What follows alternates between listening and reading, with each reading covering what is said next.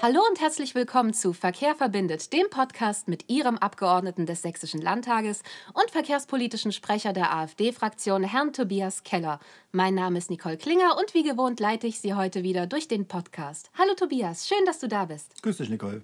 Wir haben heute wieder eine Spezialepisode mit einem Gast. Heute geht es um das Thema Umwelt und Verkehr und eingeladen dafür haben wir den Fraktionsvorsitzenden, Mitglied des Sächsischen Landtages und Vorsitzenden des Landesvorstands der AfD Sachsen, Herr Jörg Orban. Hallo Jörg, schön, dass du heute da bist. Hallo, schön hier zu sein.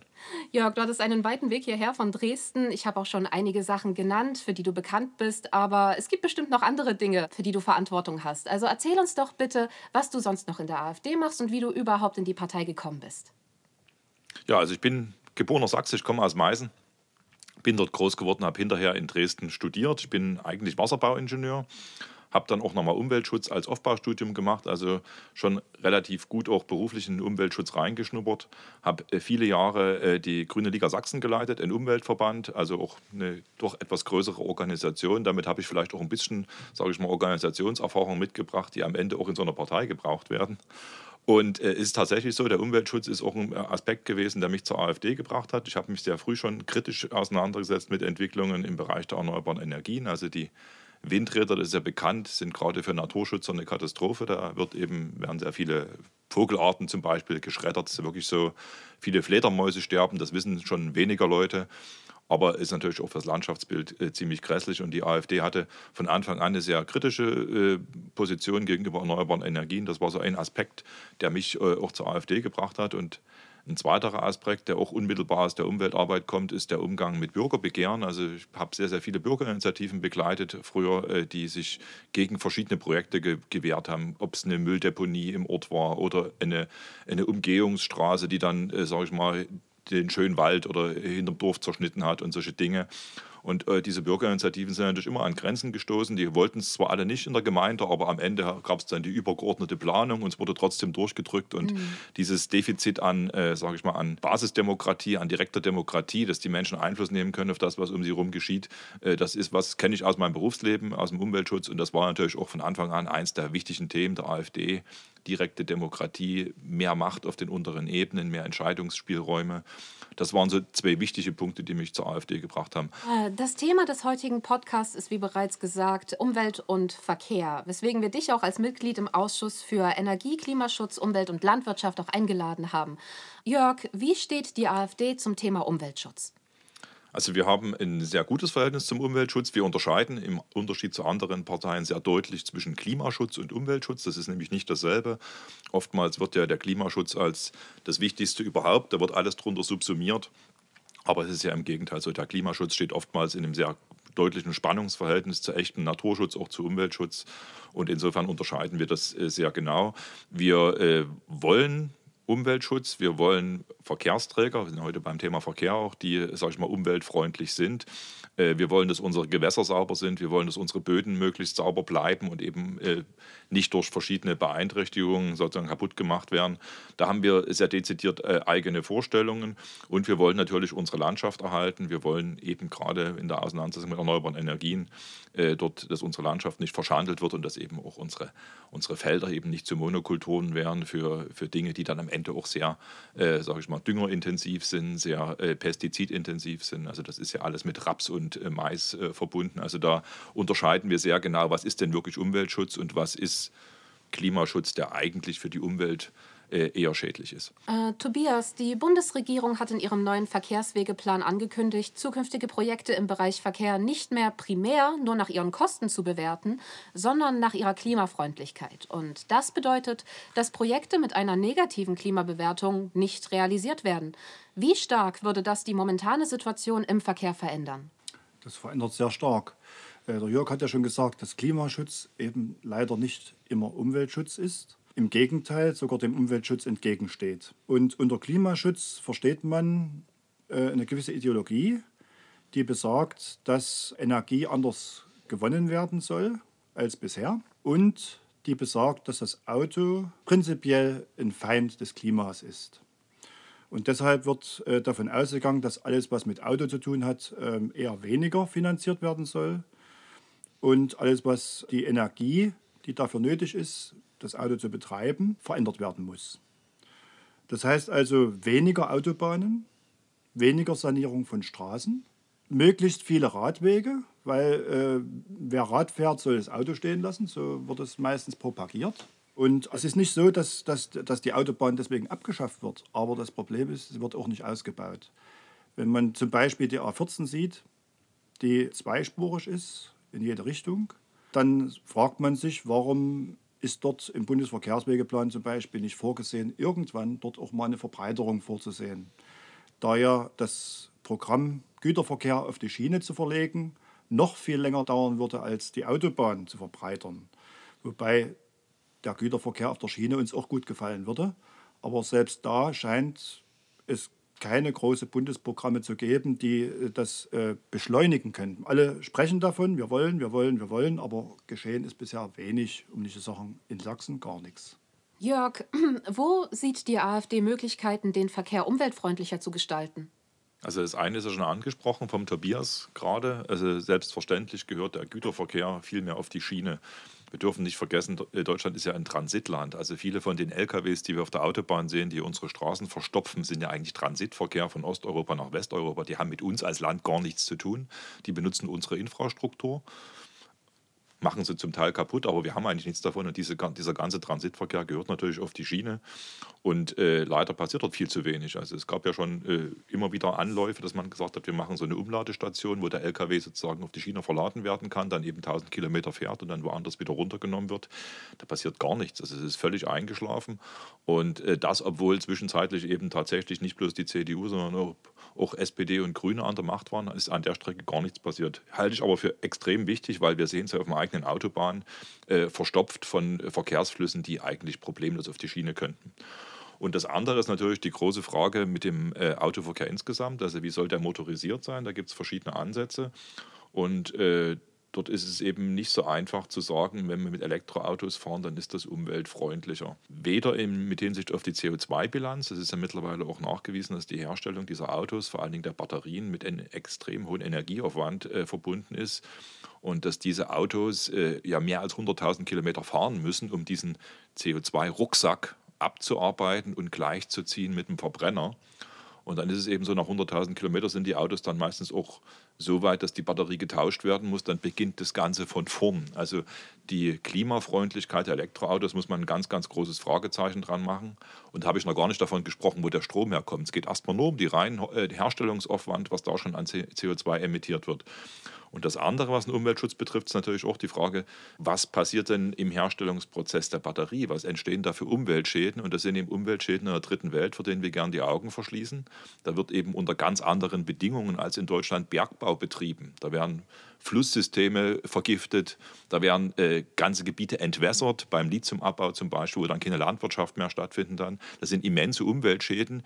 Da verschließen wir leider oft die Augen davor.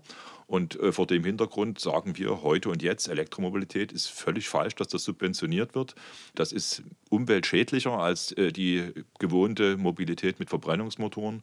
Und von der CO2-Bilanz her bringt es auch nichts. Also wir sagen, unsere modernen äh, Motoren, gerade die in Deutschland äh, entwickelten Dieselmotoren, sind äh, hocheffizient, die sind umweltschonender als Elektroautos. Äh, dort kann man weiterarbeiten und es ergeben sich ja inzwischen auch neue Möglichkeiten mit synthetischen Kraftstoffen, wo wir diese hocheffizienten Verbrennungsmotoren weiter nutzen könnten, wo wir tatsächlich eben auch mit synthetischen Kraftstoffen, die zum Beispiel, wenn man das für wichtig hält, das CO2 aus der Luft nutzen, um diese Kraftstoffe herzustellen, äh, diese Motoren weiter nutzen und wäre damit wesentlich umweltfreundlicher und am Ende wahrscheinlich sogar klimafreundlicher, ich sage mal dieses komische Wort, als wir es mit der Elektromobilität sind. Also alternative Kraftstoffe auf alle Fälle und was wir auch immer sagen, wir müssen einen Markt zulassen. Wir haben jetzt eine einseitige Förderung der Elektromobilität mit horrenden Summen. Da fließen bis zu 100.000 Euro direkt in die Kaufprämie rein, dann über Steuerleistungen nochmal noch mal fast äh, 10.000 Euro. Also ein so Elektroauto wird mit 20.000 Euro Steuergeld finanziert. Und das ist ja nicht irgendwie Geld, was vom Himmel fällt. Da müssen andere Leute arbeiten dafür. Das ist eine Belastung für unsere Volkswirtschaft und für unsere Menschen. Also wir wollen diese Förderung wegnehmen. Gute Technologien müssen sich am Markt durchsetzen. Wir wollen technologieoffen sein als AfD. Und äh, ich glaube, wenn man da gute Rahmenbedingungen schafft, dann ist da, da kommt nicht bloß das Billigste raus, sondern eben auch wirklich das Umweltschonendste. Du sprachst von alternativen Antrieben und da würde ich gerne ein bisschen mehr dazu erfahren. Also welche alternativen Antriebe haben nach Meinung der AfD das meiste Potenzial für umweltfreundlichen und effizienten Verkehr. Mhm. Das habe ich ja jetzt schon ein bisschen was vorweggenommen. Ja, also, ja. genau. also äh, wir reden zum einen über die E-Fuels, also synthetisch hergestelltes Benzin, synthetisch hergestellter Diesel. Es gibt äh, die Möglichkeit, auch mit Wasserstoff zu arbeiten. Das versuchen gerade viele äh, Autohersteller, Wasserstoff direkt zu verbrennen im Motor. Und auch die Brennstoffzelle ist immer wieder äh, im Gespräch, äh, mit der man äh, eben auch alternativ fahren könnte.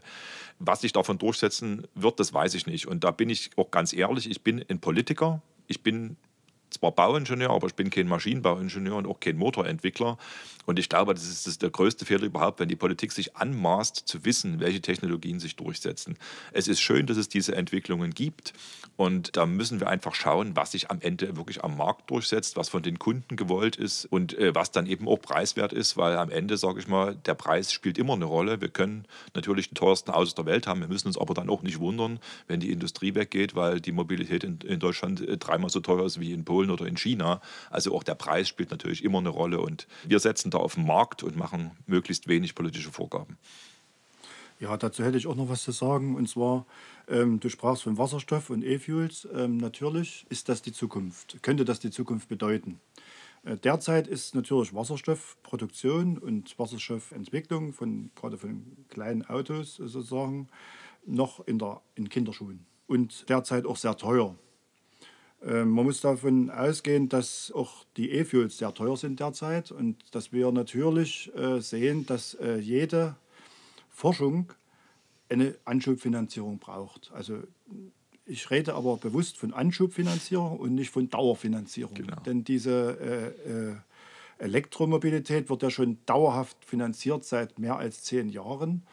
Und die E-Fuels und die, die Wasserstofftechnik, die ist ja nur ganz neu. Die, da wird schon auch schon lange geforscht dran, aber die, die Fördermittel sind einfach zu knapp. Man muss sehen, ähm, wie viel Förderung gebe ich denn für welche Verkehrsart aus oder für welche Forschung.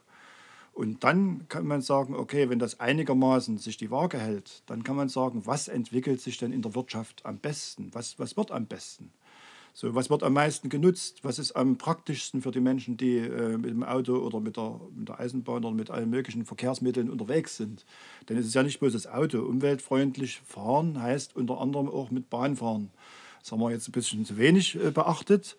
Allerdings äh, ist das eigentlich Konsens. Ich denke mal, da unterscheiden wir uns weniger von den äh, Regierungspolitikern, die alle sagen, Bahnfahrt ist wichtig. Das Problem ist nur, dass wir sagen, man müsste was tun. Und die Regierungspolitik in Sachsen tut halt sehr wenig dafür, dass es sich ändert, dass viele Menschen vom Auto eben auf die Bahn umsteigen können. Äh, da brauche ich bloß mal zwei Bahnhöfe zu nennen äh, in Bad Brambach oder Bad Elster. Wenn man dort auf den Bahnhof kommt, dann weiß man, warum viele Menschen eben gerade nicht umsteigen auf die Bahn. ja. Ja, also ich würde da mal kurz ergänzen, also mit der, mit der Bahn, äh, wir haben jetzt eine Situation, dass es für die Großstädter sehr einfach ist, äh, Bahn zu nutzen, auch die S-Bahn, selbst äh, im unmittelbaren Umfeld der Großstädte ist das noch gut angebunden. Wenn ich in den ländlichen Raum rauskomme, wird es einfach schwierig. Also wir haben dort zum Teil schlechte Taktzeiten und dann fehlt eben auch die Anbindung. Und äh, Insofern äh, muss man dort selbstverständlich gucken, dass man das Autofahren und Bahn und Bus miteinander gut kombiniert, dass es da vernünftige Parkplätze gibt, dass es zum Beispiel Sammeltaxen gibt, äh, die dann eben das auch möglich machen, wenn man im ländlichen Raum wohnt, da ganz normal auch in die Stadt äh, pendeln zu können. Und äh, dieser Bereich, wenn, man den nicht stärkt, muss man sich nicht wundern, dass die Leute dann sagen, dann fahre ich gar nicht mit der Bahn, das ist mir alles zu kompliziert hier, ich steige ins Auto, fahre in die Stadt rein und fahre wieder raus. Habe dann natürlich auch den gesamten Autoverkehr mit in der Stadt drin. Also wenn ich das, wenn ich das nicht, nicht haben will, muss ich natürlich gucken, dass ich die Kombinationsmöglichkeiten schaffe und das sieht bei uns in Sachsen im ländlichen Raum noch sehr dürftig aus. Ja, war eigentlich ein gutes Wort zu Verkehr verbindet. wir müssen natürlich alles miteinander verbinden, das ist unser Ziel. Und ich freue mich eigentlich, dass du äh, das selber auch so siehst, weil manche sagen auch, naja, was verbindet den Verkehr? Man muss ja auch sagen, manche fahren eben nur mit dem Auto, die es nicht anders können, also Gehbehinderte zum Beispiel. Die ein Auto haben, was extra auf ihre Bedürfnisse umgebaut worden ist. Oder Familien, die eben äh, mit vielen Kindern äh, schlecht ohne Auto auskommen. Ne? Oder auch andere. Und da finde ich immer gut, dass man trotzdem das immer wieder betont. Wir wollen, dass Verkehr verbindet, vor allem diejenigen Menschen, äh, die die Möglichkeit haben. Ja, ich habe noch zwei Aspekte, sage ja, ich mal, was gerne. den Verkehr mhm. angeht, äh, die ein bisschen in die Zukunft blicken, äh, die ich gerne noch mal loswerden will. Das eine ist sozusagen die Elektromobilität. Äh, Im Moment ist es so, die Elektroautos äh, sind umweltschädlicher als andere und sie sind äh, von der CO2-Bilanz her eigentlich schlechter als ein Diesel. Aber man sollte das nicht abschreiben. Wenn die Batterien ordentlich produziert werden, äh, unter, sage ich mal, europäischen oder deutschen Bedingungen, sodass der Umweltschaden übersichtlich bleibt, das Elektroauto kann durchaus eine Zukunft haben, weil es eben für kleine Strecken durchaus geeignet ist. Die Frage ist dahinter eigentlich, wie teuer wird der Strom produziert? Und wenn wir in Deutschland wieder zur Vernunft zurückkehren, wenn wir ordentliche Kernkraftwerke haben, wenn wir ordentliche Gaskraftwerke haben, wenn wir Strom preiswert äh, produzieren können, so wie Frankreich zum Beispiel, dann ist natürlich auch die Elektromobilität gleich viel, viel preiswerter und äh, die kann durchaus im Kurz Kurzstreckenverkehr in den Großstädten eine, eine sinnvolle Zukunft haben.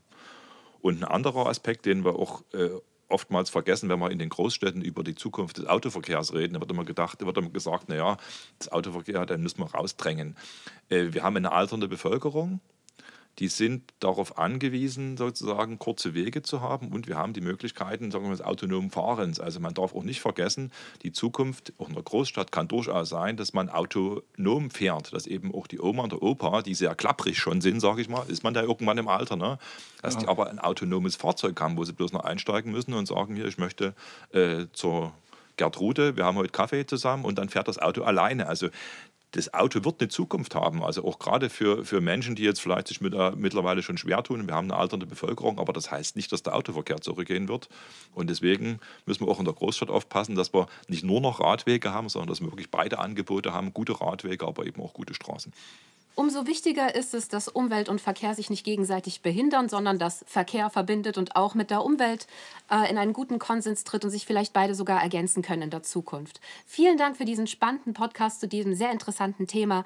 Wenn Sie weitere Fragen haben oder sich für Herrn Urban interessieren, können Sie sich äh, können wenn Sie weitere Fragen haben, können Sie sehr gerne Herrn Urban auch eine E-Mail schreiben unter jörg mit oe.urban.slt.sachsen.de www.ftf.de.